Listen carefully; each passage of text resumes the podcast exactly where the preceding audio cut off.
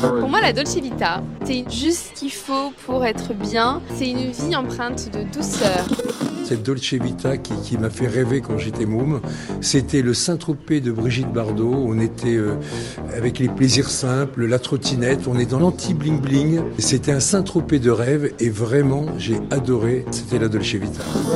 La Dolce Vita, pour moi, c'est quand il n'y a pas de plan, quand il n'y a pas d'emploi du temps. C'était la Dolce Vita. Je cherchais l'aventure jusqu'au petit matin. Je me prenais pour bénir en conduisant d'une main. Le piège était facile.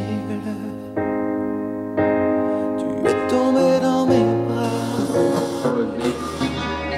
C'était la Dolce Vita. Dolce Vita avec Laurent Le Pape. Good vibes. Only